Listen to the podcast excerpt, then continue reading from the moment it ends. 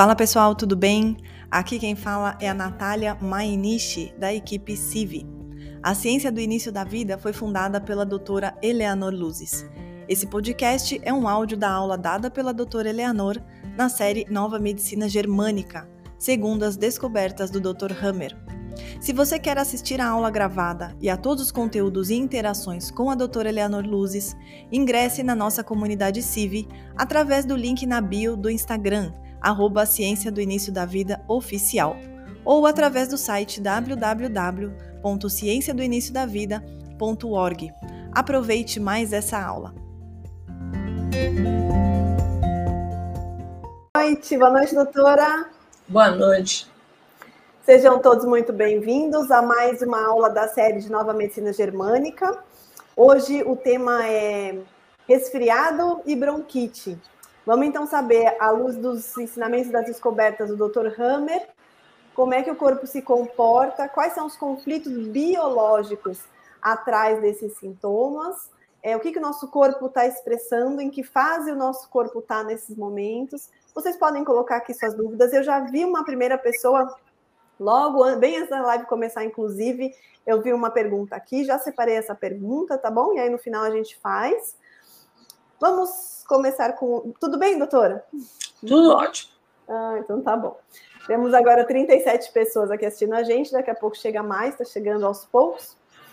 Um, para vocês saberem novamente, é, para vocês entenderem o conteúdo dessa live, é importante que vocês tenham assistido as duas primeiras dessa série. Nós estamos na quarta aula dessa série, mas as duas primeiras elas são a base para você entender todas as outras aulas. Então, para você entender a aula de hoje, você não precisa assistir as três primeiras necessariamente, mas as duas primeiras com certeza você precisa. Se essa é a sua primeira aula da série, assiste aqui, depois você volta, assiste as outras duas séries gravadas, cujos links estão aqui na descrição dessa live. E também tem um link é, que, por meio dele, você vai poder baixar os slides dessa aula também, que a doutora mais quer que vocês possam, tenham condições de divulgar tanto esse material gravado quanto os slides que estão aqui. Se vocês algum dia quiserem fazer apresentação sobre isso, é totalmente liberado. É, enfim, é para isso que os slides são disponíveis. Os pequenos vídeos que a gente vai passar aqui também estão disponíveis para download no mesmo link, tá bom? Vamos então só fazer uma breve revisão em três slides aqui. Essa série, como eu disse, ela é baseada nos, nas descobertas do Dr. Hammer, que foi um médico alemão, oncologista, que descobriu e deu o nome de Nova Medicina Germânica. Ele descobriu lá, tem a história dele na nossa na primeira aula que a doutora fez sobre essa série. E aí, relembrando, basicamente, muito resumidamente, o que ele descobriu foi a tríade. Vem um conflito biológico que é diferente de um conflito emocional, não é emoção, não é psicossomático, é um conflito que mexe com o seu instinto, uma memória atávica. E aí ele faz um círculo concêntrico visível através de tomografia no cérebro. E a área onde foi feito esse círculo concêntrico é a área que representa o tecido que está apresentando o sintoma nesse momento. Então tem muita coisa por trás do sintoma que está sendo apresentado. Lembrando que esse tecido, é, ele, ele veio da gente quando nós éramos embriões, esses, é, e eram quatro tecidos embrionários que deram origem a todo o nosso corpo. A gente precisa descobrir qual foi o tecido que aquele conflito, entre aspas, atingiu. E quando a gente fala de conflito biológico, a gente está falando basicamente de quatro temas, que a doutora falou, sempre volta para esses quatro principais temas: sobrevivência, proteção, necessidade de sentir-se amado e senso de pertencimento. Qual é o oposto da sobrevivência? É algo que comprometa sua respiração, sua reprodução, sua alimentação. O oposto da proteção é um ataque à nossa integridade, seja física ou moral. É, o oposto de sentir-se amado é quando a gente cai nas nossas questões de autodesvalorização. O mamífero precisa se sentir amado para sentir que a sobrevivência dele está garantida. Então, é, é, cair, na nossa, cair em desvalorização é muito significativo para a gente, né? É um conflito biológico. E perder o senso de pertencimento, seja por separação ou por perda do próprio território. Então, é, é tudo muito instintivo, né? Eu tenho certeza que vocês entendem isso. Esse aqui é aquele quadro que toda aula eu tenho falado. Imprime esse quadro, deixa perto de você. Toda vez que tiver um sintoma, você vai buscar qual era mesmo o tecido, qual será que é o tecido que está me trazendo esse sintoma. Você vai saber qual desses quatro folhetos embrionários esse tecido deriva. E quando você sabe qual é o folheto embrionário, você sabe qual é o conflito.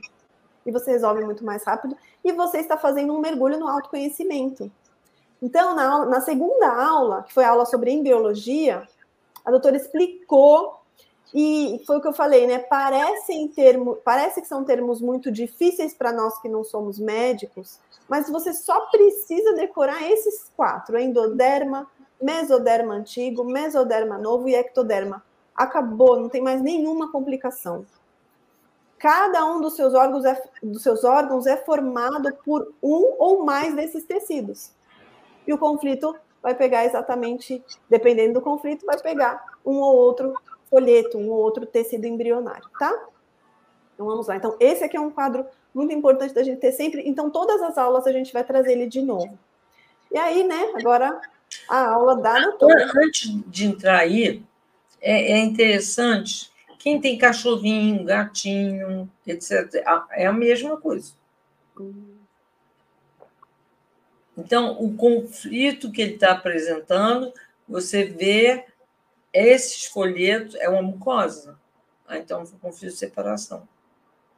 Ah, é, a, a pleura, é, ou, ou, ou, qualquer das serosas que protegem as vísceras, ah, isso teve algum tipo de ataque.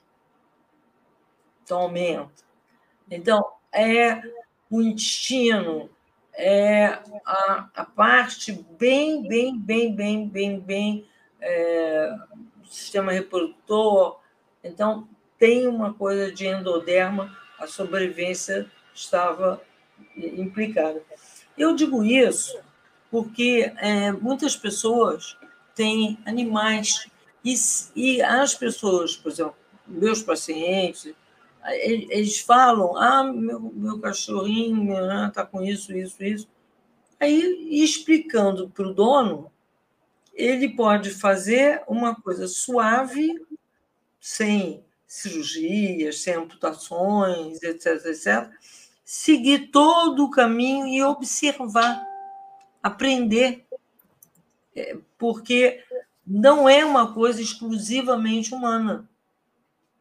O que o Hammer percebeu é que todos os animais usavam a mesma regra. Todos. Isso aí é universal em todos os sentidos. Então, observa, observa. É, por exemplo, as pessoas, muitas vezes hoje, tem um gatinho, tem um cachorrinho, aí tem um, vê um cachorrinho pequenininho no meio da rua, fica com pena, leva para casa. Aí o outro, que tinha um status legal em casa, perdeu esse status. O território dele foi invadido. Aí ele começa a ter problema ou de urina, que é marcação de território, ou de brônquio. Porque território também, a gente vai ver, né? Também. Então, aí é que está você entendendo a maneira de manejar, a que você às vezes não estava dando conta, que você não estava dando a menor pelota para o antigo cachorrinho, aí você vai ter que agora equalizar um pouquinho, porque o, ele está doente. E às vezes, você ficar com muito, muito catarro e você levar para a veterinária, eles podem chegar e dizer que ele está para morrer e propor sacrifício. E, na verdade, se você entende isso, ele não vai ser sacrificado.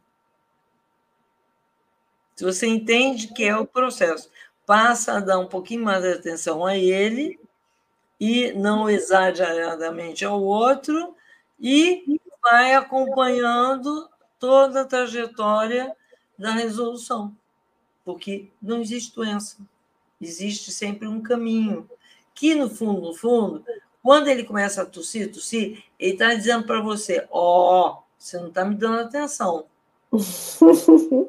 Aí vai para o veterinário e diz assim: ele vai morrer. Piorou tudo, né? Uhum. Quer dizer, como se ele não entendesse o que o veterinário fala. Que é, outra... ah, que é outra coisa. Os, os cachorros entendem. Entendem. Claro, entendem a gente. Uhum. Claro. Aí, bonito, agora eu já era. Total. Aí que ele entra no conflito também, de sobrevivência. Aí piora. Ah, aí agora ele está entre a vida Aí pega endoderma do cachorrinho. Aí piora tudo. Nossa, olha só que interessante, né? A aula nem era para animais, mas foi muito interessante a senhora fazer é, não, eu que digo, depois de fazer medicina, isso, aquilo, aquilo outro, aquilo outro, estou virando veterinária. Que bom. Porque a nova medicina te dá essa chance. É. Você pode olhar então, mas... os animaizinhos e cuidar deles. Porque é mas mesma... os bichinhos, eles têm os mesmos folhetos que a gente, embrionários? Quando você conversa telepaticamente com um animal, ele entende tudo. Uau. Então, você pode chegar, dizer, Ih, pois é, eu fiz assim, assim, assim, assim, assim. Às vezes, dois dias, três dias depois, ele está ótimo. Ah, mas eu gosto de você e tal. Resolve aí se é a desvalorização, se é um ataque à integridade. Falar numa boa. Então vamos lá. Rece... Então, assim, doutora, para quem, como eu, nem sabia direito qual parte era brônquio, né? Eu achava uhum. que a traqueia, essa parte una desse tubo da garganta, eu achava que era brônquio também, mas a doutora me explicou são só essas ramificações que chegam até o pulmão, né? Uhum. Então, essas ramificações são os broncos, e aí aqui a gente tem mais duas representações. É, aqui na figura da direita, na parte vermelha, tirando o tubo que é uno, então é isso aqui, tá? As ramificações só é que são os brônquios. Vamos lá, com a senhora. O que a medicina tradicional chama de resfriado e de bronquite é, na verdade, uma ulceração de tecido brônquio que está na sua fase de regeneração, portanto, está na sua fase inflamatória. Tudo que permite, que a medicina tradicional usa de terminar em it ou ose, é a mesma coisa, inflamação. Olha só, vamos lá. Então, tudo através do tecido embrionário, né? Tecido embrionário. Então, ah, então ele está com uma bronquite. Ah, então ele está com uma inflamação de bronco. Ou se a palavra termina em ose, também é inflamação. Uhum. Então, também é fase de regeneração tecidual. Também é fase de regeneração. Teve uma pessoa só que perguntou o seguinte, doutora, vou colocar a pergunta aqui. Em qual curso, é, aulas de qual curso a doutora falou disso? Giovana, é o seguinte, a doutora já falou as duas aulas básicas para você entender melhor essa aula de hoje. Ela falou aqui no YouTube, não é em curso nenhum. Então a gente toda quarta-feira a doutora está aqui na quarta de luzes dando aula. E agora ela começou uma série chamada Nova Medicina Germânica. Lá na primeira e na segunda aula ela deu os conceitos básicos, as descobertas do Dr. Hammer Ali, você entendendo aquelas duas aulas, você vai entender todas essas próximas, porque agora ela vai falar de vários sintomas. Então, na aula passada, por exemplo, que foi a primeira sobre um sintoma específico, ela já tinha dado as aulas básicas, entrou num primeiro sintoma, ela falou sobre febre e convulsão. Ela falou, aliás, que febre não dá convulsão, não tem nada a ver com convulsão, e ela explicou e fundamentou tudo muito bem. Hoje, a aula é a segunda aula sobre sintoma, então ela está falando do resfriado e, do, e, da bronquite, que na verdade é a mesma coisa, né? É, resfriado pega brônquios. E aqui ela está explicando que os brônquios são compostos por dois tecidos, né? Então, é isso. Feito o esclarecimento, podemos continuar. Então, os brônquios são formados por dois tecidos. Volta aquela imagem que você acabou de passar. Peraí, não essa, né? Não, essa não. Aí. Ah. Não, não, é a próxima. Aqui, essa parte que vocês estão vendo é cartilagem. é cartilaginose, tá? Aqui é a mucosa, ela está dentro, colada dentro da cartilagem. A senhora quer que eu mostre uma foto de mucosa já? Está lá Isso, na frente? Todas as mucosas, tudo quanto é lugar é igual. Deixa eu ver qual slide é o da mucosa. Pior... Ah, aqui dá para ver, peraí. Aqui. Olha lá, isso tá aqui é uma úlcera de mucosa. Se a mucosa do estômago é assim, se a mucosa do colo do útero é assim, se a mucosa, é, quando ulcera, fica assim, se a mucosa é da, da, tua, da tua cavidade bucal é assim, todas as mucosas são exatamente iguais. E elas são vindas do ectoderma. Okay. E elas sempre estão coladas em alguma coisa. Elas, elas não estão soltas, não. Elas sempre estão coladas em alguma coisa. Então, ela, é essa, porque, na verdade, embrionariamente, a primeira coisa que veio foi o endodermo. Aí, depois, vieram as mucosas, pra, como se fosse assim. Sabe o tempo que encadernava caderno? Mais ou menos isso. Aí Encapado. elas vêm para encadernar aqueles tecidos. Encapar, né? Encapar. Hum. Então, a mucosa é isso. Ela encapa o, o brônquio, ela encapa tudo quanto é lugar. Do estômago, aquela ali, que a gente vai voltar a ela, é, ah, tem o Heliobacter. Não tem Heliobacter nenhum, tá?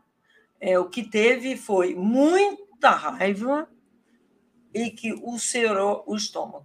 Ah, a senhora já está falando do estômago, né? Tá. É, do estômago. Mas é aquela mesmo, não tem nada de liobactéria, tem a raiva. Resolve a raiva, que a coisa fica melhor. Né? Então, é, de toda e qualquer maneira, ela normalmente a toda mucosa ela vai dar sintoma quando está resolvendo que não, é a informação para regenerar. Aí, se você joga antibiótico, o que, que vai acontecer? Vai parar a regeneração. Vai parar a regeneração.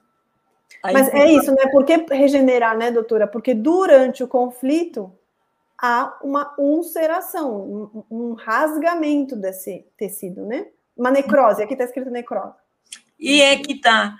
Quando existe a necrose, né, ela em si não dá, não sintoma. dá sintoma.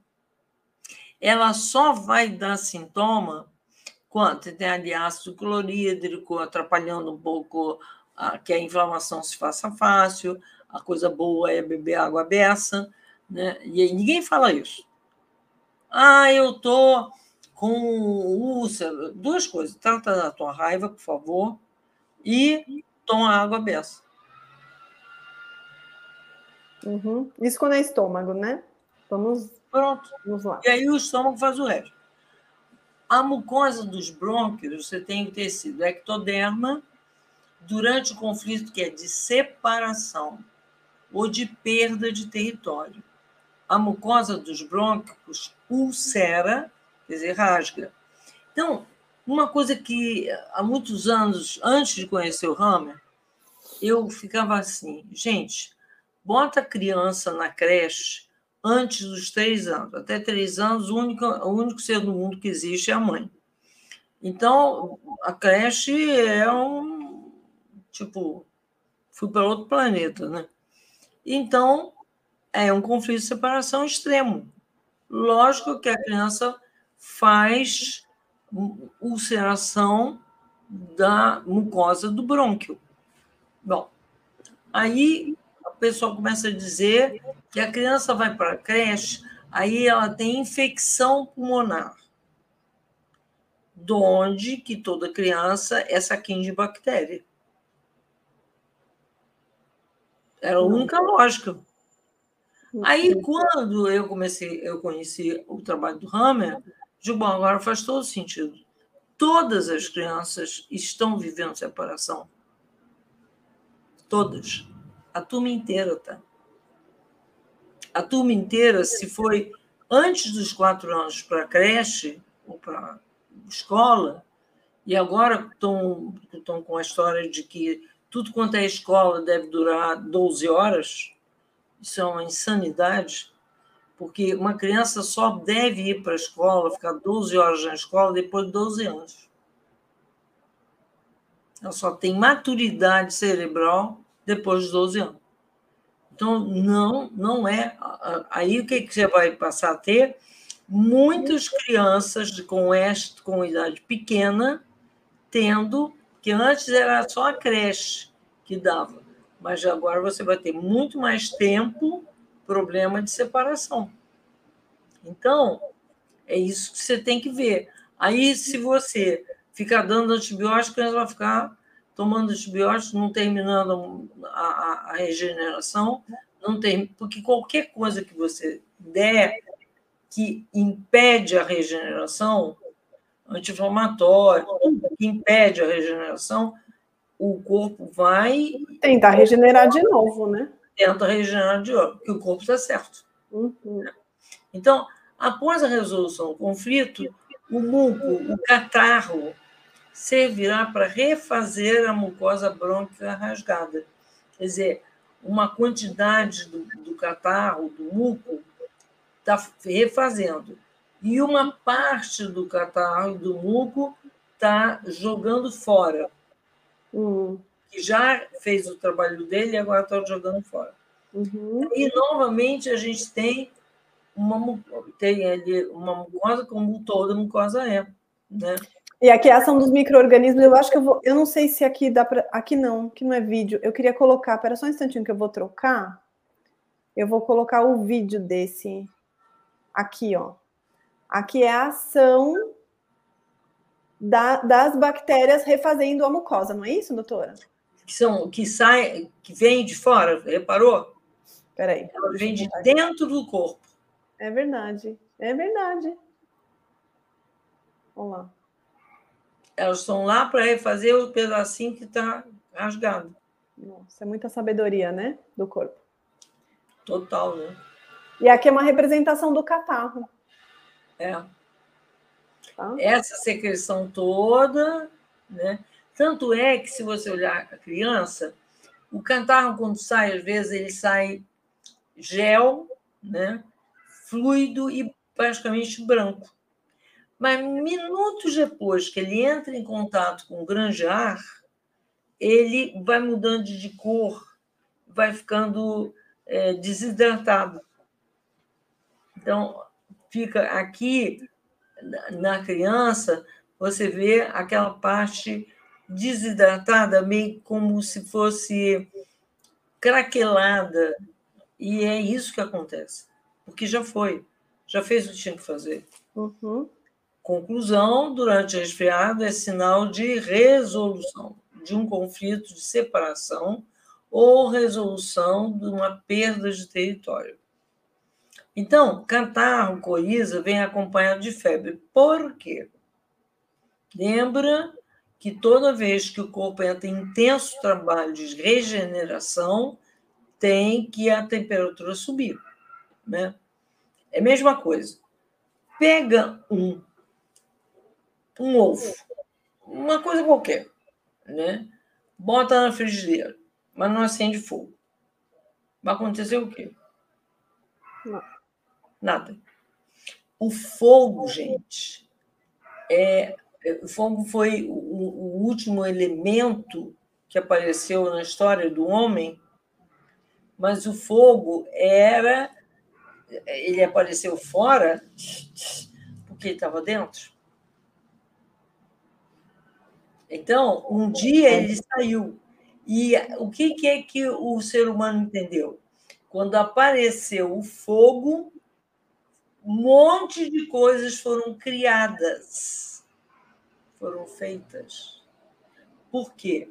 O fogo ele é um elemento de transformação. Lembra disso? O calor transforma. Não mantém a coisa ele não é uma coisa negativa. O calor, se a gente chegou a ter civilização que tem, agradeceu, ó, calor, ao fogo.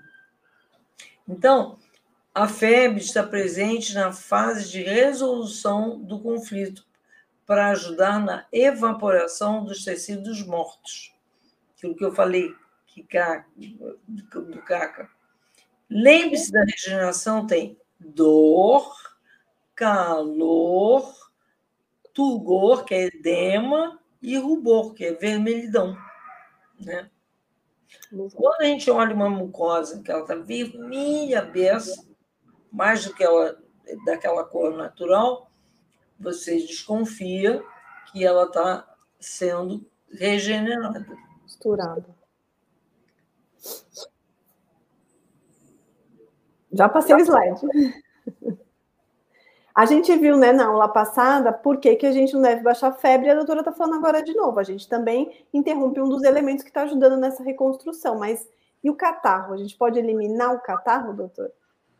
Olha, o, o catarro é, é bom se ele serve para costurar e refazer o tecido brônquio. Eliminar o catarro vai parar a regeneração. Você acha que isso é bom ou? Mesmo que o catarro seja sem febre, porque tem uma pessoa perguntando, e o catarro sem febre? Tudo bem. A gente está dizendo que pode vir acompanhado de febre, mas mesmo sem febre, ele é um sinal de regeneração. A febre pode ou não estar presente na regeneração. E muito frequentemente as meninas fazem catarro e não têm febre. Não, que coisa. Os meninos fazem catarro e têm febre. Hum. E sobre a febre, a doutora falou na aula passada, tá bom? Mais especificamente, assim, sempre que a febre estiver ali, é fase de regeneração. É. Mas não necessariamente toda a regeneração vai ter febre. Sim. Fazer qualquer coisa para eliminar o catarro vai impedir que a regeneração conclua. Combater o catarro é combater a saúde dos tecidos. Porque aí que tá, é muita arrogância do ser humano espécies, não é só a nossa, porque todos, todas as espécies que existem no planeta fazem a mesma coisa.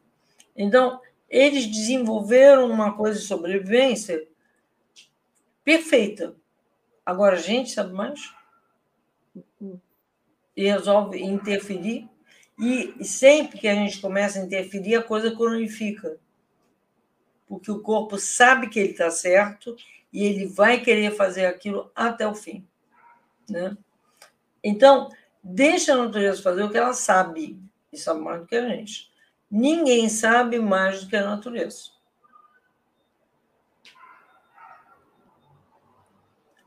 E a dor de garganta? Também é mucosa. Ou seja, é, vem do tecido brônquico. Está lá fazendo parte. E se refazendo, ou seja, resolução de conflito território, de separação ou território. Né?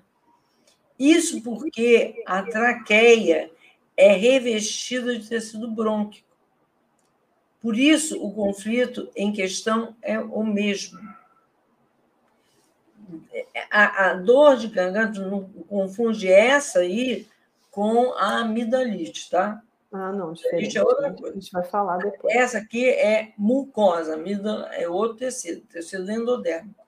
Então, os motivos são outros. Tubo brônquico, cartilagem, brônquio, tecido mesoderma novo. Aquele tubo que vocês viram, que, é aquela arvenha, né? aquelas árvorezinhas que são só só o brônquio, o, o brônquio o brônquio mesmo, ele é cartilagem. Ele sendo cartilagem, ele é vem do tecido mesoderma novo. E que vem do mesoderma novo revela o quê? O conflito foi de desvalorização. Então, por exemplo, a tosse seca, que é aquela. Mas não tem nada, não tem recreação nenhuma é só o brônquio fazendo espasmos. Né? Então, durante o conflito de autodesvalorização, a cartilagem brônquica do tubo dos tubos brônquicos existe uma atrofia. Ela, porque programa mesoderma novo é assim: eu atrofio quando eu estou no conflito ativo e eu expando quando eu estou resolvendo, tá? Então, isso é músculo, isso é cartilagem, isso é tendão, tudo. Para né? tudo. Músculo, tudo, tudo, tudo. Após a resolução do conflito, a cartilagem se expande para voltar ao tamanho normal. E isso causa uma tosse seca. Aí você entende novamente toda essa toda essa esses eventos que ocorrem na árvore brônquica de um jeito de outro de outro de outro, de outro sempre merece muita é, muita água hum. por quê nós perdemos água pelo nariz a gente pensa que a gente perde água pela urina, a gente perde mais água pelo nariz, três minutos. Em três minutos a gente perde água pelo nariz. Então, quando você tosse, perde água beça. Então, sempre tem que hidratar. Porque a hidratação ajuda a acelerar a regeneração. Sabedoria, né? É, hidrata, hidrata. E, e, de preferência, gente, hidrata com água não gasosa. Uhum. Eu, eu, particularmente, nunca vi nenhum animal na beira de rio, que eu também nunca vi rio com água gasosa, mas eu nunca vi animal bebendo água gasosa. Então, o natural é, é, tomar água natural, é isso que a senhora quer dizer, né? A água gasosa ela é muito ácida, ela é tão ácida quanto um refrigerante. Exatamente. E a gente, e a gente quer alca é alcalinizar o cachorrinho, ele fica assim com o nariz, porque ele não entende nada. Aquele, aquele negócio batendo no nariz dele. Ah, é verdade. Ele não sabe se aquilo é para beber ou que não é para beber, ou que está fazendo ah. coxa.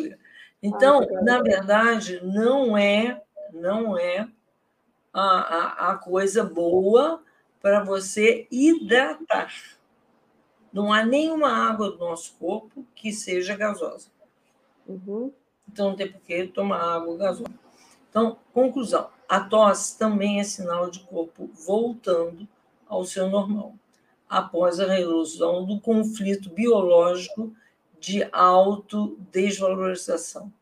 Doutora, tem uma pessoa fazendo uma pergunta e é bom a gente voltar aqui um pouquinho, porque a Camila diz assim: não entendi. No conflito ativo tem tosse seca também por conta da contração? A tosse, seja seca ou com catarro, ela não vem na fase ativa do conflito, ela vem na fase de re, após resolver-se o conflito.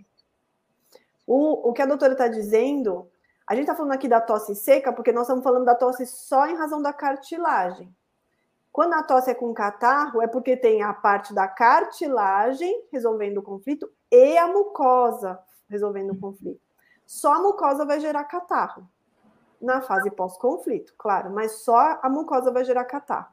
Então, se tem tosse mais mucosa, nós estamos falando de dois conflitos: o conflito que pegou a cartilagem, que é o que gera a tosse, e a parte da mucosa, que é o que gera o catarro, tá bom? E aí, a tosse, na fase ativa do conflito, a, não vai ter tosse. A cartilagem, ela se atrofia, porque o tecido mesoderma novo, ele atrofia ou ele necrosa na fase ativa. Nesse caso de cartilagem, ele atrofia. A doutora está falando, músculo também atrofia. Então, ele atrofia, ficou lá atrofiado, digamos, contraído. Na hora que você resolve o seu conflito de autodesvalorização, ele expande. É essa, e ele vai pelo que eu entendi, né, doutor, ele vai expandindo aos poucos para voltar ao seu tamanho normal. É essa expansão que gera a tosse. Uhum. Então, se você está com tosse, seja seca ou com catarro, ela é fase pós-conflito, ou seja, ela é fase de regeneração. Uhum. Se não entender muito bem, pode colocar aqui para a gente, por favor. Então, temos mais, uma, mais um, um quadro resumo, digamos assim, né, doutor? Ah, uma coisa que todo mundo já viveu. Quando você é, come alguma coisa e está falando e respirando ao, ao, mesmo tempo, e aquilo vai para para dentro da traqueia e tudo mais. O que, que é que a pessoa faz? Tosse pra caramba, engasgo. Mas tosse com catarro? Não, seco. Então, é o brônquio que assume a situação de resolver o problema. Hum. Não entrou a mucosa na história. A mucosa hum. não houve problema de território e também não houve problema de, de, de separação. Simplesmente o brônquio ele, ele é mais é, por ser uma cartilagem bem dura, ele é assim, ele está lá para fazer você sobreviver e não ficar e, e, sufocado. Então é a cartilagem que está resolvendo tirar o alimento dali. Exatamente. Então é isso, né? Tosse mais catarro é igual a cartilagem mais mucosa. Você tem catarro, tem, tem o conflito da mucosa, que é igual a resolução de conf, dois conflitos, autodesvalorização isso. e separação ou território. Doutora, vai ser separação ou território ou conflito vão ser os dois, tanto de separação quanto de território? Depende da clínica. Depende da, da, da, percepção daquela pessoa. Mas se pegou mucosa, está falando sobre separação ou território, né? Uhum, tá. uhum. E no caso da criança que vai para a escola, a doutora sempre fala, né? Foi uma separação da mãe, que para ela é muito brutal, mas a mãe também é o território dela. É. Então, pegou a, os dois temas. Uhum. Porque esse, esses tecidos, as mucosas, o tecido ectoderma, ele vai falar às vezes de separação às vezes ele vai falar do tema perda de território. Mas para a criança, ela percebe os dois, né? Quando ela, uma criança muito pequena, fica longe da mãe. Então, seja por uma creche ou seja porque ficou em casa com um cuidador para a mãe sair, né? Essas duas coisas são, são muito brutais para uma criança pequena. E aí a tosse sem catarro é igual a um conflito que pegou a cartilagem brônquica, só a cartilagem. Sim. Apenas conflito de autodesvalorização, né? Não teve separação. Vamos para o próximo. E a rouquidão, doutor, e a perda da voz? Então, pegou a cartilagem também, né? E o tecido mesodermal novo, mas a rouquidão, o perda de voz, não é fase de reparação do tecido. É na fase de conflito ativo. Por exemplo, é, aquela pessoa que está inscrita no Congresso, que tem não sei quantas pessoas para falar, e baixou uma mega desvalorização. É muito comum isso acontecer. E eu tenho o hábito de, em congresso, eu levo para. Sempre alguém aí, quando a pessoa começa a falar, ainda no, na plateia, começa a falar, e eu estou vendo que a pessoa está mega rouca. Aí eu vou e levo sempre aquela, aquele negócio de gengibre. Aquela balinha. aquela, balinha. aquela balinha horrorosa. Estou brincando. É rapidinho a pessoa está falando bem. Tem gente que adora aquilo. Rapidinho, rapidinho. Aí você vai dizer, mas o que foi que aconteceu? O que foi que aconteceu é que esse, essa, essa, esse ectoderma de alguma maneira, eu posso ser rejeitado. E aí vem uma separação. Ou tem tanto gente famosa aqui que o meu território ficou desse tamanho. Ou que eu me senti bem desvalorizado, né? Que a senhora está falando é. da desvalorização. E a desvalorização vai pegar o brônquio. Então, pega o brônquio e pega o ectoderma. Uhum. O legal do gengibre é que ele tem uma propriedade muito boa de fazer a mucosa escorregar e aí a respiração da pessoa volta ao normal e o brônquio também.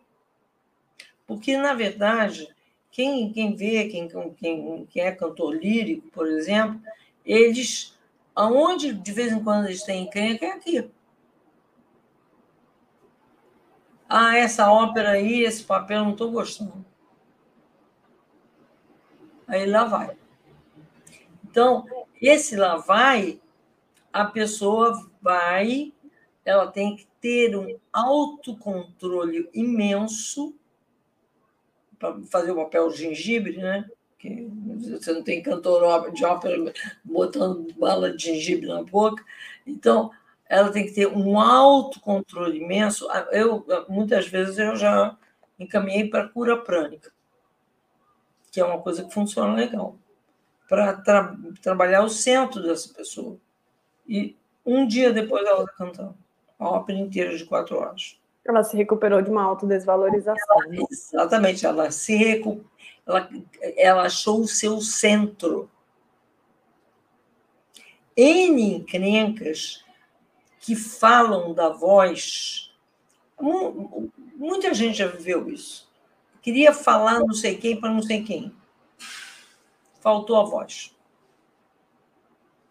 Muito dessa não teve voz para falar, muito disso é falta de centro. Você não está centrado, você não consegue, porque, na verdade, todo esse sistema respiratório e que é fundamental no canto, principalmente o, o diafragma, porque, por exemplo, é outro erro, as pessoas acharem que quem ronca, o problema está aqui. Não está. O ronco está no diafragma, que está atrofiado. Então, se você passa a ter uma respiração ok, não ronca mais. Então, há uma coisa ligada a, a, a, sentar-se para poder se expressar.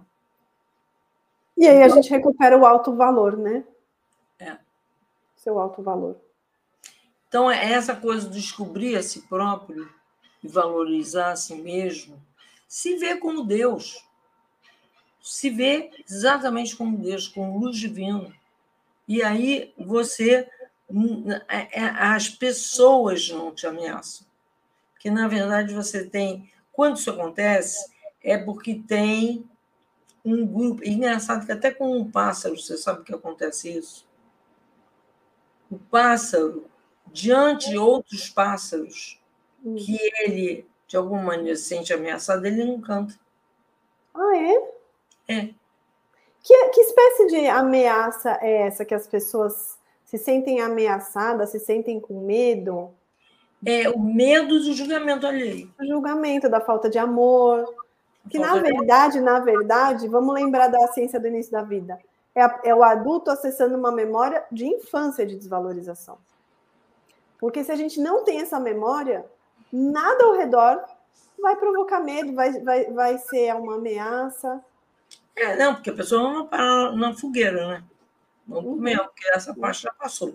É. Então, mas é aquela coisa. É, mas funciona como se fosse. Exatamente.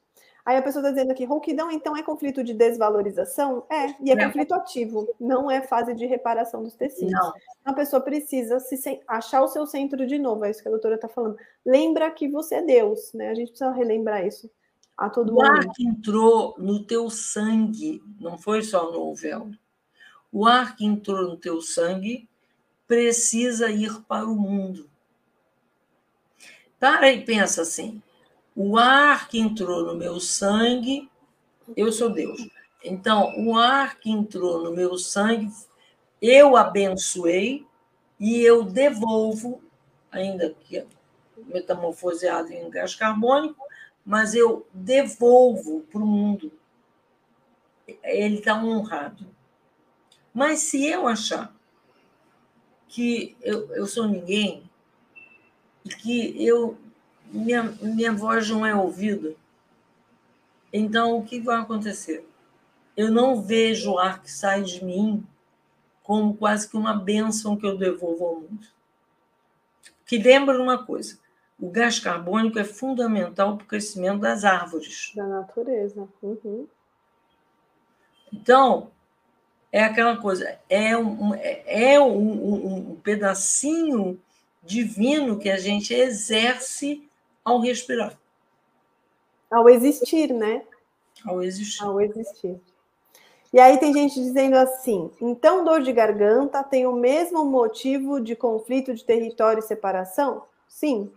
Sim. A dor de garganta ela vai pegar, ela vai ser a, a fase de regeneração da mucosa brônquica. Aí, a doutora já falou sobre laringite? Não, hoje não, Regina. Hoje é sobre resfriado e bronquite, tá? Porque, na verdade, o tal do resfriado, ele é conflito nos brônquios e a doutora está explicando que os brônquios vêm de dois tecidos embrionários e qual é o conflito de cada um deles, tá? Uhum. É... E a garganta inflamada? Bom, a inflamação a gente já vai chegar, que é a parte da regeneração. A gente tem falado aqui de regeneração, que é a inflamação, mas a gente vai chegar de novo nela, a gente vai passar de novo por isso, tá? Espera só um pouquinho. Então, eu adoro quadros de resumo, né, gente? Então, assim, mais um resumo. É, é isso. Tudo aqui que a doutora já falou, qual é o conflito, qual é o tecido, na regeneração o que, que acontece. Então, isso aqui é para vocês depois poderem baixar, tá? De novo, cartilagem, conflito de desvalorização, autodesvalorização, né? o tecido é, embrionário é o mesoderma novo, que no conflito ativo gera atrofia e não tem sintoma. A ulceração da mucosa brônquica também não tem sintoma no conflito ativo. Vai aparecer sintoma só na fase de regeneração. Então, agora sim, a parte cronológica, né, doutora, que a gente também gosta. A senhora quer explicar? Aí aconteceu uh, uma memória ou aconteceu um fato agora. Por exemplo, é, um, suponha um, um orador que está falando para uma enorme plateia e alguém o desrespeita. Eu já vi isso acontecer e em congresso médico, enfim não é tão raro assim. E então a pessoa fica muda. Ela faz uma baita ulceração e uma mega atrofia de cartilagem. Não fala nada. Muitas vezes, isso já alguém já deve ter visto a nível público, que a pessoa vai e sai do, do, do palco. Sai do palco não fala nada porque ela foi atacada. Então, ela imediatamente entrou em conflito ativo, porque ela não estava esperando isso. Vento inesperado. Ela foi atacada. Então, aí depois começa tudo mais. Atrofia da cartilagem, às vezes sai até do auditório e não consegue ainda falar. Aí está nessa situação, né? Você pode dizer, mais não tem sintoma, afora o fato físico de não conseguir falar, né? Que é muitas vezes mais psíquico. Sabe por que eu estou dizendo isso? Porque a pessoa entra no carro, vira a chave e começa a falar. É só ter saído daquela ameaça, né? Ela já volta a voz dela mas ela está com as estruturas que foram atingidas. Aí, depois disso, quando chega em casa, lá pelas tantas à noite, a pessoa começa a ter tosse, começa a costurar, a ter secreção, e aí muitas vezes diz: Ah, eu fiquei tão chateado, por isso que eu perdi minha imunidade, aquela que não existe, ah, perdi minha imunidade e aí fiquei esfriado. Peguei um ventão lá fora, é... não levei minha blusa, tem um monte de coisa, mas, gente, é conflito que pegou tecido. Simples, simples, simples, simples. A pessoa arranja tanto nome que Deus do céu. É uma fantasia só. Agora, factualmente, histologicamente, o que aconteceu foi isso. Uhum. Então, nunca foi resfriado, ou bronquite, ou pneumonia, bronca, sempre foi o seu corpo se regenerando após os seus conflitos biológicos. Quem sabe que ela saiu do palco. Então, é, então tá aí. depois da noite, olha como é que ela fica.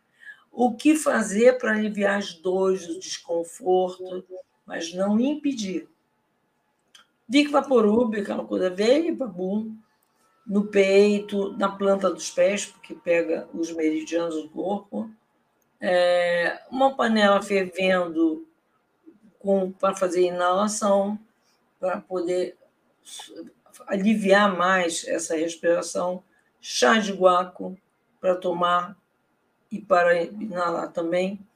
Tomar um floral de Gaia, chamado aconchego, porque se isso é uma repetição de história de não fui acolhida, o aconchego em criança é, é, é, o, é o floral que eu acho melhor. Né? E se isso é um retorno a esse momento, usa aconchego. Uhum. Então, eu coloquei aqui no slide que era só para crianças, mas então é para adulto também. Pode ser, se a pessoa está numa situação regredida, ajuda. É, é. Acessando uma memória lá da infância, né? que mais? Usar o óleo de eucalipto num difusor, que para a pessoa poder dormir melhor. O chá de mel com limão e gengibre, a bala de gengibre, o P10, que é oxigênio líquido, né? gotas diluídas em água, aconchego para a criança, para a criança sempre, sempre.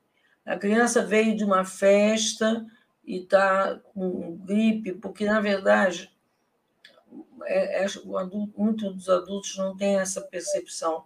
A criança na, na, festa, que ela que os pais dizem que é para ela, mas ela, todo mundo está bêbado e ela não tem nenhuma atenção. Tem um, um, um recreador que faz muitas vezes, eu já vi isso, ah, coisas que humilham o pai. E se é uma menina que ela está vendo o recreador humilhar o pai, ela dana de chorar. Isso não tem nada.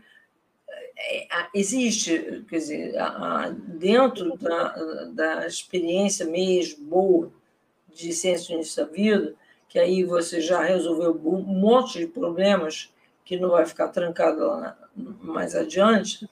No primeiro ano, vai para um, é, uma pousada, um, um, um, hotel, fazenda, você, sua mulher, seu, seus filhos. E conta como foi o parto, como foi a gravidez. Você está fazendo o que o renascimento teria que fazer dos traumas que tiveram ali. E a criança faz assim: quero de novo. Quero A mãe fica que nem um, um papagaio contando a mesma, aquela mesma história não sei quantas vezes. Mas é impressionante. No segundo ano, a mesma coisa. No terceiro ano, a mesma coisa. Quando chegar no quarto ano, essa criança não tem um resíduo que te faz pensar que ela tem trauma de infância lá de trás. Então já foi para a vida inteira de outro jeito. E ela só vai ter a festa de aniversário que ela escolheu, com a roupa que ela escolheu, com quatro anos. Quando ela pede, né, doutora? Quando ela pede. Então, e ela fica feliz da vida, que é isso, que é aquilo, que é aquilo outro. Porque, às vezes, ela está vestida com uma princesa que a mãe não foi que a mãe quer que ela seja. Né? Então, a, a, criança, é, o máximo que eu já vi foi um menino fazendo um ano com cartola e roupa de mágico, preta. Quer dizer, ele nunca deve ter visto um mágico na vida com um ano. É verdade. Então, é uma realidade surreal, né? Vamos convenhamos. Então, o que, que faz mais sentido e é curativo? Eu vou. Teve aquele evento que aconteceu durante a gravidez, teve aquele outro, teve esse ou aquele outro parto. Então, eu conto, conto, conto, conto, chega um ponto E é muito interessante que quando a criança sente que precisa daquilo, inconscientemente para desfazer alguma crença, ela pede para a mãe contar dez vezes. A mesma história. A mesma história. E aí pergunta onde é que o pai estava, o que, que ele fez, e não sei mais o que. Então, ah, ela resolve um monte de coisa ali. Né? Aqui tem o contato da pessoa que vende o P10, representa esse laboratório do P10, tá bom? Já pediram aqui para mim, vou deixar aqui. Ah, aí sim, estamos terminando. Em adultos, o mais importante é estar disposto a entrar no caminho do autoconhecimento, pois só caímos nesses conflitos quando acessamos memórias da nossa infância. Eu vejo o seguinte, que as mães que fizeram isso que eu estou falando, no primeiro ano, segundo ano, terceiro ano, só deram festa quando a criança teve, são adolescentes que não têm encrenca. Aí que tá, é uma prevenção para o resto da vida. Porque aquilo saiu. E saiu com amor, na, na, na boa paz, uma boa, não virou drama. Até porque um relato que eu tenho das pessoas é que eles pedem, quero de novo, quero de novo, quero de novo, e depois eles começam a preencher as lacunas que a mãe esqueceu e danam de rir. Então, não tem mais nenhuma, nenhum sentimento de é, crença limitante, porque já virou gargalhada lá atrás, quando era perfeito. Né? Que tal, então, fazer um mergulho na sua própria história, através dos meus cursos, e liberar essas memórias de uma vez por todas? Eles podem ser liberados lá, mas quem não liberou, que é a maioria da população do mundo, aí, mas há um momento, porque eu não estou falando que tudo é curável, e assim é. é. E aí, sobre as crenças, a doutora vai fazer, mas vai explicar de novo, vai fazer um evento aqui no YouTube de três dias, no comecinho de julho. Dia 4, dia 6 e dia 7, a doutora vai vir para explicar como é que as crenças implantadas, plasmadas no início da nossa vida, se manifestam hoje na vida adulta. E como é que a gente faz, então, para transmutar isso dentro da gente para a gente poder se reconectar com aquilo que é de melhor dentro da gente, que é a nossa natureza divina, né? Uhum. Então, a... a senhora espera todo mundo aqui também no evento, né, doutor? Ah, sim. Está falando, não sei que época você está assistindo essa aula gravada, mas a gente está falando de julho de 2022. E é isso. Você nunca esteve doente, nem está. A natureza só está te chamando para expandir sua consciência. Você pode fazer com os pequenininhos e pode fazer em qualquer idade. Muito bom. Doutora, temos algumas perguntas aqui que eu separei. E os, a pessoa perguntando, e o CIV, quando começa? A gente não tem ainda é, previsão para a abertura da próxima turma do, do, do CIV, que agora se chama Gestação Uma Experiência Única.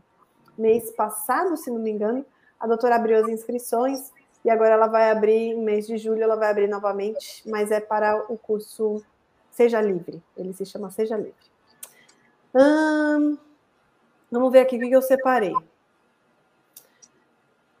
Bom dia. Pelo que entendi, fazer nebulização com prata coloidal não seria indicada para quadros respiratórios por matar os patógenos.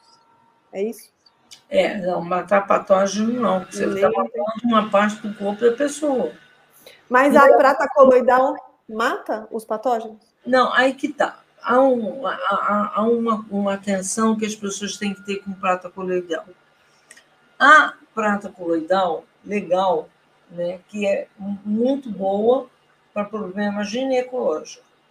Mas a prata coloidal tem que ser feita num aparelho que, que, se não me engano, é alemão, e esse, esse aparelho separa da ganga que vem a prata, assim como o ouro, que ouro coloidal também, e separa por ressonância. Tudo bem. Aí a prata coloidal tem, pode fazer mil coisas muito boas. Porém, muita gente vende prata coloidal que foi separada com mercúrio. Não é para tomar. Se você não souber a origem da prata coloidal, não tome. Separada por ressonância, não com mercúrio. Não por mercúrio. Mas, doutora, digamos que ela foi separada por ressonância. Ela, ela vai matar o patógeno ou ela é boa para usar? Não, aí que tá. Se ela. Eu nunca vi ninguém usar prata coloidal para matar patógeno. Mas se é para matar patógeno, não. Tá, mas ela não tem essa função. É isso que a pessoa quer saber, se ela tem essa função ou não. não eu nunca vi. Eu nunca ela vi. serve para quê? A maior parte das vezes que existe prata coloidal são para problemas de trato genital. Ah, tá. Mas aí só vai ajudar nessa regeneração, ela não vai atrapalhar o processo de regeneração. Não. É, são mulheres que estão sangrando demais, um monte de situações é, que foram, de alguma maneira, adulteradas por excesso de hormônio. Ela, é, ela ajuda muito a equilibrar o hormônio. Hum. Esse foi uma, uma. Tanto é que existia uma ginecologista lá em Minas que ela, ela praticamente usava coloidal para tudo hum. na clínica. Uhum. Então, eu nunca vi muito prata coloidal ser usado para trato respiratório. Ah, tá bom.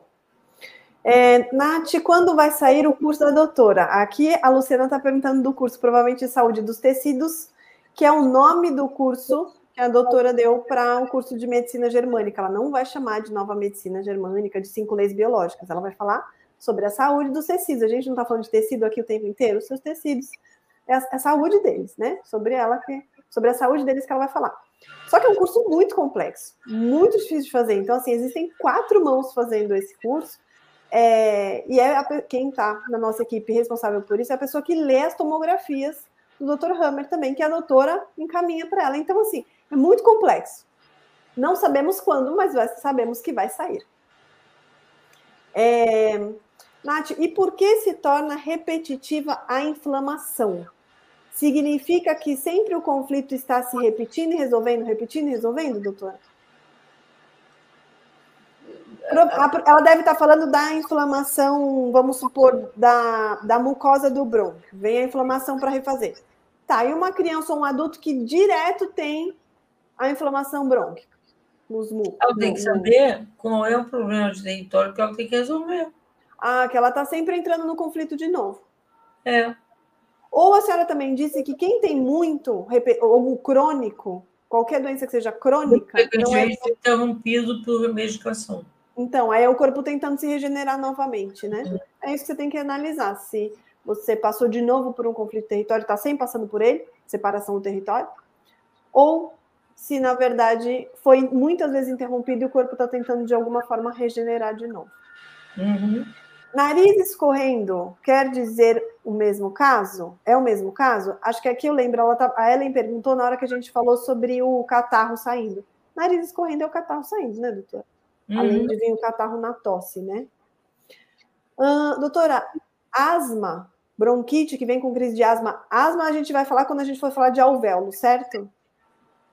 Vamos falar então na próxima aula de alvéolo alvéolo pulmonar, a gente continua. Depois a gente vai voltar um pouquinho aqui para cima para falar da amidalite, para falar da sinusite. É, às vezes o, o nariz escorrendo pode ser sinusite.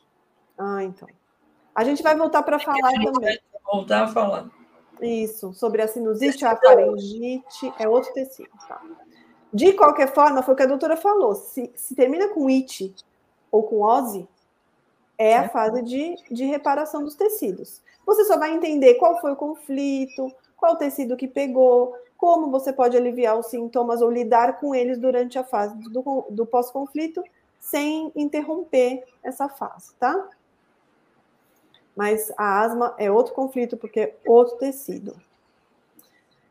De novo, ela, a pessoa pergunta: nebulizar com prata coloidal deve ser evitado? Então, existe uma nebulização para trato respiratório com a prata coloidal que a doutora não conhecia. É, tá? é. Faz a, a, a, nebulização, depois diz. Que depois que diz para a gente o que, que aconteceu. Desde que essa prata coloidal tenha sido separada. Isso é a coisa mais fundamental, porque o mercúrio, é, se entra no teu corpo, é dificílimo para sair e ele vai para o fígado, e ele vai para o cérebro, é uma doideira. Eu já esqueci. A separa... que o pessoal pedia para as pessoas que tinham amálgama de mercúrio tirar. Uhum, no dente. Uhum. Era tóxico. E aí bota vacina com mercúrio, um monte de vacinas com mercúrio, um monte, dadas em criança. E e, e a prata coloidal que o pessoal não tem essa atenção, que é a concentração de mercúrio. Uhum. É, doutora, aí, só para eu voltar, porque eu esqueci, a separação desse elemento da prata coloidal, ela tem que ser por? Por um aparelho que é, ele vai fazer uma, em geral é uma ressonância. Ah, ressonância. É um aparelhinho assim, desse tamanho, que ele vai, vai fazer um, um, tipo, é, um, um barulhão, e aí ele vai, a, a prata vai para cá e a ganga vai para lá. Por ressonância, era essa palavra que eu queria lembrar. A pessoa pergunta, e a pneumonia? É alvéolo também, né, doutora? Então a gente a vai falar com. Pneumonia é alvéolo, mas pode ser pleura. Ah, então tá bom. É, tá deixa para depois. Outro tecido, tá. E por que a tosse fica persistente, mesmo se a pessoa não toma remédio, e em tese ela não, tá, não estaria interrompendo o processo de regeneração? Por que, que a tosse fica persistente por muito tempo? Pode ser que a fase de regeneração se prolongue muito. Eu, uma época, fiquei com uma tosse, há uns anos, há uns quatro anos atrás, que durou mais de mês, mas era uma tosse que eu tinha que dormir sentada. E doía muito o peito.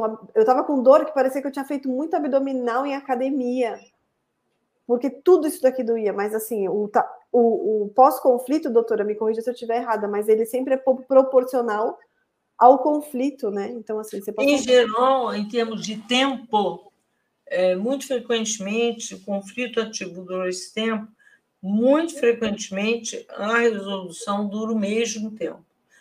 Mas, olha só, se você tiver consciência do que fez, você entrar em conflito, acelera a regeneração. Por isso que expansão de consciência e autoconhecimento é a chave de tudo. Sim. Por isso que a doutora tem os cursos dela e hoje divulga esses conhecimentos. Sim. Ah, e a bronquite asmática, tem alguma diferença? Então é isso, asma, a gente vai falar quando for falar de alvéolo, tá bom? Hum, então, a dor de garganta tem o mesmo motivo? Ah, eu já tinha lido essa pergunta. A bronquite, bronquite asmática, ela muito frequentemente está ligada ao sentimento de abandono da pessoa. Uhum. Muito forte. Uhum. E uhum. tem idade até aí. Não, não dá para passar de 15 anos, não. Se passa, tem alguma coisa ali, a doutora vai falar o que é. E, de qualquer forma, a asma é pós-conflito, doutora? É fase de regeneração? Não, é? a asma é o pico da, do PCL, é o pico da resolução. Da parte de resolução. É. Ela então, atinge o pico. Normalmente, vem quando a pessoa tem aquele, aquele ser que a pessoa precisa de volta. Hum. É o pico da resolução. Aí, com asma. Hum. Aí a, a grande confusão é a quantidade de medicação que se inventou para asma, sendo que várias delas atingem violentamente o coração.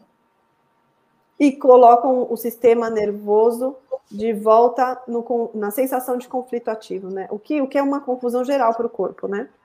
É uhum. autoconhecimento, gente, é entrar, mergulhar nesses conflitos e resolvê-los, né? Uh, pessoal, boa noite. A doutora falou sobre laringite? Não, Hoje não. Não. Falará. Hidratação é a solução nos conflitos? Não. Quando a doutora falou hidratação, ela não é a solução do conflito, ela é a solução, ela ajuda muito na fase pós-conflito, né? Sim, porque quando você está tossindo, você está pegando muita água. O que, que a, a, a terapia para inflamação, principalmente no caso respiratório, é sempre tentar ajudar o corpo. O corpo está perdendo água. Se o corpo está com febre, eu vou botar numa banheira quente e ajudar que a substância que tem que sair do corpo saia. Sempre ajudar. E a, a, a verdade é só observar. Uma pessoa, antigamente, o pessoal não dizia que a pessoa tinha tísica, nem sei o que é isso. É, que ficava raquítico. A pessoa tossia, tossia, tossia, tossia, tossia, tossia, tossia. Para contar, ninguém inventava de dar água para a pessoa. A pessoa ficava desidratada. Ninguém fala que a, o aparelho respiratório é o nosso maior veio, caminho de desidratar.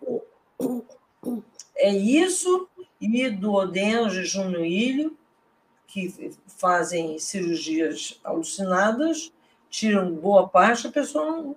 É aqui que o, o, o corpo pega a comida que veio de estômago. O ilho é uma parte do intestino, né? É a parte é. que absorve os nutrientes. Então, a, a pessoa fica dizendo completamente, vai ficando anêmica, anorésica. Uhum. Absurdo. Mas é, aqui a gente precisa de comida, mas também de água. Não dá, nós precisamos de água. Então, se a gente bota um espelho, tosse na frente do espelho, vê que fica um monte de gotinha de água. Isso se você não se convenceu que ao tossir você perde água. Mas você perde. Uhum. Então, eu quero aliviar o corpo. Então, eu vou hidratar o corpo, que ele vai conseguir se entender mais. Quer dizer, com menos elementos, ele vai ter mais dificuldade de se regenerar. Hum. Vamos lá, para a próxima pergunta, então. É, tem gente perguntando assim, e nos casos da pandemia? Esse é um assunto que o YouTube não permite muito a gente tratar, mas eu vou te dizer que existe a resposta em um documentário que está lá no site da doutora. Então, você acessa ciência do início da vida.org, é, vai em blog, e lá vão ter uns vídeos, alguns, e você pega o documentário chamado T-Rain. É um documentário de duas horas está lá, está legendado em português, está no site dela, você vai precisar assistir, se debruçar sobre ele. Ele vai te dar a resposta que a doutora te daria sobre a pandemia, tá bom? Que aqui realmente, senão a gente está fora do YouTube. É, na, só Ah, a pessoa diz assim: ó, o Fabrício deu uma ajuda aqui pra gente. Só cuidado, porque a dor de garganta que a doutora está falando não é a dor gerada pela amidalite, tá? A amidalite é outro tecido, outro conflito, e a gente vai falar outro dia. É endoderma, é outra história. Tá. A pessoa diz assim também, e quando é uma criança? Importante lembrar que ela está refletindo o inconsciente dos pais, não é? Ou seja, o conflito é dos pais, não é? Uhum. Ou com uhum. memória da gestação e nascimento. Não é? É isso mesmo. A única coisa que a doutora falou é que quando a criança vai para a escola, ela tem o conflito dela de separação. Não é especificamente é, é, espelhar inconsciente dos pais. Mas para quem não conhece essa explicação da doutora sobre a criança, ela não adoece, ela espelha o inconsciente dos pais através do sintoma dela. É, tem live sobre isso, só que essa live está lá no Instagram da doutora, que é Ciência do Início da Vida Oficial. Lá você vai, tem nos destaques só um destaque só sobre lives, estão todos os links de todas as lives estão lá, inclusive dessa live vai para lá também. E lá tem criança não adoece. Aí lá a doutora explicou sobre esse tema de criança espelho inconsciente dos pais. Então aqui não dá para entrar muito no tema, tá bom? Mas é isso mesmo, a Luciana tem razão. Hum, a rouquidão e a perda da fala não seriam possíveis sintomas de conflito ativo? Isso mesmo, conflito ativo no processo de autodesvalorização. Uma pessoa comenta assim: Eu, quando criança, perdi totalmente a fala. Eu tinha aproximadamente 4 ou 5 anos, meus pais me levaram ao hospital. Pergunto, o que pode ter acontecido comigo? Autodesvalorização, certo, doutor? É, na verdade, não foi com ela. É, ela estava esperando. Com a mãe dela. É. Quando a sua mãe tinha essa idade, 4, 5 anos, né? Uhum. O que foi que aconteceu? Às vezes até estava acontecendo naquele momento. Por hum. exemplo, imagina a mãe trabalha numa empresa, tem um chefe que é uma figuraça e diz para ela que ela não pode se expor, não pode falar, não pode não sei o quê, só que ela tem que se expor, tem que falar. Então a filha fica muda por ela. Ah, nossa, não é nem refletindo o inconsciente da mãe quando a mãe tinha 4 ou 5 anos. É em naquela. Geral, mas às vezes pode ser atual. Tá. Bronquite em crianças, a cura acontece como? Como curar a situação para criança? Olha, lembra que aqui não é curar no sentido de interromper os sintomas, é ajudar o corpo a suportar e a passar pelos sintomas que são sintomas de regeneração dos tecidos. Então, a bronquite na criança é a mesma coisa, ela está ou vivendo um conflito de separação de território e autodesvalorização, ou ela está espelhando o inconsciente do pai ou da mãe, dependendo se é menino ou menina. Mas a forma de passar pela resolução, pelos sintomas, é aquela que a doutora falou a Floral Aconchego, o P10 e todas, Vic Vaporub, tudo aquilo que a doutora recomendou, tá bom? Ah, doutora, faz uma aula sobre sistema imunológico. Essa aula não. Ah? Faça uma aula sobre sistema imunológico. É difícil, né? Porque para fazer aula sobre o que não existe. é porque o doutor Hammer, ele, é, ele também descobriu, né, que o sistema imunológico não existe isso eu me lembro, eu estava na faculdade, quando surgiu o sistema imunológico. O sistema imunológico civil, ele, na verdade, a estrutura dele era exatamente uma coisa de guerra. Igual, igual, igual. Então, é, o, o leucócito assim, o leucócito assado, não sei mais o quê, estava no, no auge da coisa da, da AIDS, que tudo era culpa dos leucócitos tinha um, um bando de helicóptero incompetente e não sei mais o que, blá, blá, blá, que quando vocês assistirem esses filmes vocês vão entender, né? E o que, que aconteceu? Aconteceu que, na verdade, e aí teve um, um espanhol chamado Joaquim Grau, que ele criou a nateoresis, que era um tipo de renascimento. E uma, eu, muito cara de pau, perguntei para ele o que, que é que ele não curava. A técnica não curava o quê?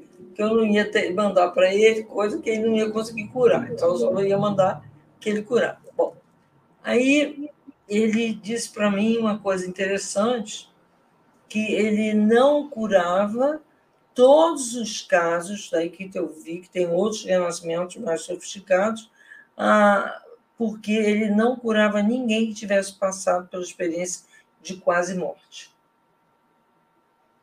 E aí, isso me linkou com a fala do Hellinger, que, aliás, a única fala do Hellinger eu achei que ele estava ok. É real. Quem teve a experiência de quase morte, essa é a razão do Parkinson. A mãe tentou matar com substância. E aí a pessoa ficou encolhidinha no cordão umbilical, veio para a vida falando baixinho, muitas vezes rouquinha, todo assim, muito subserviente a vida inteira. E quando fazia a anateurese, que estava no que ele chamava de fase, era, a pessoa morria. Não saiu. Essa experiência quase morte, a senhora diz, é quando a, a criança viveu intrauterinamente. Isso, voltou. É, Para essa memória. Fez Parkinson e foi tentar tratar do Parkinson e não deu. A outra coisa foi a história que ele me contou, que eu fiquei muito impressionada, que confirma isso que estou falando. ah, era um rapaz com AIDS. E aí, ele botando a pessoa na fase era, botando a pessoa na fase era, e ele tinha tido um desgosto, não foi substância, tentativa de aborto, mas ele teve um desgosto tão grande com a mãe que ele deu uma ordem para o leucócito dele não trabalhar a vida inteira. Quer dizer, o leucócito ele está no pool de células do sangue que fazem parte de qualquer inflamação. Você tem a hemoglobina, você tem o leucócito, você tem a hemácia, todos, tem a plaqueta, todos eles fazem parte de um pool que trabalha na inflamação. Muito bem. Além do microorganismo que o próprio corpo é, faz. Aí ele era muito inteligente. Ele virou que nunca tinha tido aquele tipo de caso. Mas ele sabia da coisa, experiência de morte, e podia aquele rapaz não sair, né? Aí ele disse para o rapaz assim: dê uma contra-ordem para o seu holocausto agora. Você quer viver. Você vai viver. Aí o rapaz fez. Ficou bom. Ou seja, sumiu a AIDS. Sumiu a? Hã? Sumiu a? O quê? AIDS. AIDS. Aí, hum, eu já sabia, porque nos anos 70, que estava sendo um pool da coisa AIDS, foi quando começaram a escrever, escrever sobre o tal sistema imunológico. E ele era igualzinho a um. Se você pegar um quartel, a, a estrutura de um quartel, a coisa é toda bélica. Esse combate, aquele faz não sei o quê, aquele faz não sei o que mais. O imunológico é, é, a guerra, é a guerra mesmo. Né? Só que não é assim que funciona. O, a, a, o ser divino que nós somos, criado por Deus, não foi um Deus da guerra. Foi um Deus do amor, da gentileza. Da cooperação, né? Da cooperação. cooperação. Não podia ser, aquilo era muito doido. E aí, eu me lembro que tinha uma senhora que era lá em Niterói, que ela fazia um chazinho. Todo mundo ficava bom. Não sei o que ela botava naquele chá. Mas eu mandei um monte de gente para lá e todo mundo ficou bom. Aí prenderam ela. Nunca mais soube dela. Perseguição, né? E ela dizia: não toma remédio nenhum. Porque era uma zorra. Era uma zorra. As pessoas tinham quadros clínicos gravíssimos. E, à época, existia uma substância chamada AZT, que as pessoas morriam do AZD, elas ficavam cinzas. Aí, depois, a população começou a associar ser cinza a ter AIDS. E aquela cor não era de nada, aquela cor era fígado, nossa, e a pessoa ficava com muito problema de coração. Mas, quer dizer, na verdade, o tal do sistema imunológico, já que é uma coisa que biologicamente não existe, os tratamentos são extremamente agressivos.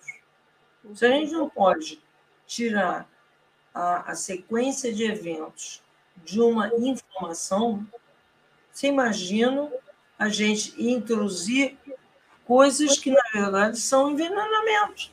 Uhum. A pessoa não tem. Uhum. É uma ideia, mas não é um fato. E para o fato, a natureza tem solução para tudo. Agora, as ideias, não. Não. Hum, é outra coisa. Doutora, eu quero, terminar, quero ver se a gente consegue terminar aqui as perguntas. E aí uma pessoa diz assim: o que fazem os pais que proporcionam tudo isso nos filhos? Que culpa que eles carregam? Então, acho que deve ser na hora da fala de que os filhos espelham o inconsciente dos pais. Sônia, vai assistir a live da doutora, cujo nome é Criança Não Adoece.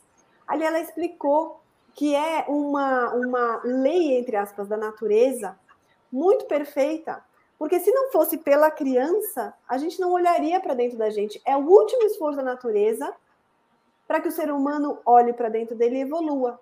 Porque Sim. os filhos, né, doutor, os descendentes, eles não são só para a preservação da espécie, eles são para a evolução da espécie. Sim. E nós, pais, evoluímos muito quando a gente vê um filho nosso espelhando uma dor, nossa, e a gente fala, agora vou ter que botar o pezinho nessa dor, mergulhar e descobrir o que, que é para liberar o meu filho. É lindo, mas você precisa assistir a aula pega a culpa e joga fora. É, culpa não precisa. Porque você for, é um instrumento, ele te escolheu, ele sabia da dor que você tinha, e ele tem um DNA parecido, e ele queria ajudar você e o pai a resolverem isso. Então, olha só, neca de culpa. Uhum. Tudo isso é uma engrenagem divina da evolução. Você tem que ter a honra de ter um ser que te ama tanto que quer viver, ele quer viver, tá? Ele escolheu viver aquela dor para te ajudar. É lindo, né? É, a, a Neucilene pergunta como eu acho esse documentário sobre a pandemia. No site da doutora, esse documentário está lá. Ele não está em Netflix, não está em Amazon Prime, acho. Ele não está no YouTube, ele está no site da doutora, tem. Então você vai lá, ciência do início da vida.org. Você vai no botãozinho blog. Lá tem alguns vídeos, tem muitos artigos, tem todo o material lá. Lá você vai encontrar nos vídeos, você vai encontrar o documentário Terrain, de duas horas, ele está legendado em português. É a única resposta que a gente pode dar sobre esse tema. Mas está bem respondido, são duas horas muito bem fundamentadas. Quanto tempo depois da fase do conflito começa a fase de cura, ou seja, o resfriado bronquite? Imediatamente após o conflito, né, doutor? Acabou o conflito. Quando você começa a ter aquela dorzinha de garganta, você fala, ah, acho que vou ficar resfriado, você fala, acabei de... o que, que eu acabei de resolver? É. Às vezes pode ser depois de uma ligação, depois de uma conversa, nossa, a minha filha volta da escola às vezes falando: mãe, tô com uma dorzinha de garganta, mas eu já entendi, porque eu tive uma conversa com uma amiga X, Y, Z, que estavam lá se desentendendo. É muito bonito, assim, conseguiu resolver é na hora. Vic Vaporub em qual local do corpo, doutora? Do quê? O Vic Vaporub que a senhora indicou passar, além de ser na ah, ponta dos pés? Na ponta dos pés, porque aí ele vai subindo pelos, pelos meridianos do corpo. Né? E aqui na garganta, na, na caixa torácica, e às vezes aqui, porque, na verdade, a cânfora ela dá um alívio. A doutora gosta muito de cânfora, usa muita cânfora, né, doutora? É, Recomenda muito. Muito, muito. Até é, inalação, inalação não. É, inalação. Colocar o Vicvaporub numa panela em água fervente para fazer aquela inalação natural. Você coloca uma toalha assim, ó, e fica inalando. Cuidado para não se queimar, porque às vezes está muito quente, né? Mas até isso que eu não sabia, a doutora usa a cânfora do Vic para isso. Mais duas últimas aqui que apareceram, que, que eu separei, na verdade, das que apareceram. Quando temos sintomas, então, de resolução de conflito, é porque já foi resolvido o conflito Hum. Ou ainda precisamos buscar autoconhecimento para ressignificar? O autoconhecimento ele funciona de, das duas maneiras. O autoconhecimento impede você até de entrar em conflito ativo. E o autoconhecimento acelera o processo de informação. Porque a energia que você passa a ter é Então é isso, né? A gente vai ter autoconhecimento da sua própria história. Diversas vezes você já não vai mais cair naquele conflito de, sei lá, território. A pessoa não está invadindo o meu território, eu que estou caindo numa memória de infância. A pessoa ela está com os conflitos dela, com os problemas dela, mas eu já não estou mais com perda de território, porque é pura memória. Ó, gente, o conflito ele não é de agora. O conflito que você cai, ele é uma memória do que você viveu até os seus três anos de idade, da sua pré-concepção até lá ali está tudo formado e vai se repetir ao longo da sua vida adulta. Então, o autoconhecimento é para isso. Vai conhecer a sua história. Autoconhecimento é conhecer a sua história de vida lá atrás, num período que você não tem memória concreta, que ficou no seu inconsciente. Então, vai conhecer o seu inconsciente. Quais são os registros? Limpa esses registros. Só de você conhecer essa informação, as informações dos cursos da doutora, você já faz uma boa limpeza desses registros. E você não, não facilmente cai nos conflitos novamente. Ou você vai sempre se trabalhando para cada vez cair menos nesses conflitos, né? Gente, acho que é isso. Me emociono muito junto com a doutora, maravilhosa. Sem palavras para tanta sabedoria. Amei o site, que bom que você gostou do site. É maravilhoso, maravilhoso, coisa linda, que interessante. É isso, gente. Obrigada pela audiência. A live hoje ficou bastante comprida. Mas se vocês quiserem indicar para as pessoas, diga que a parte da matéria mesmo, sem a parte de responder perguntas, não tem nem uma hora. Tem aí acho que uns 45, 50 minutos no máximo. O resto foi foram as perguntas sendo respondidas, tá bom? Obrigada, doutora. Obrigada. Obrigada a todos. E é aquela história, é, vai espalhando, vai espalhando para todo mundo que todo mundo merece ser feliz. É, é isso mesmo. A gente vai, então, na próxima aula, ver se a gente fala sobre alvéolos, tá bom? E todas as, todas as coisas respiratórias que tiverem ligadas aos alvéolos. Obrigada, uhum. gente. Boa noite para todo mundo e até semana que vem.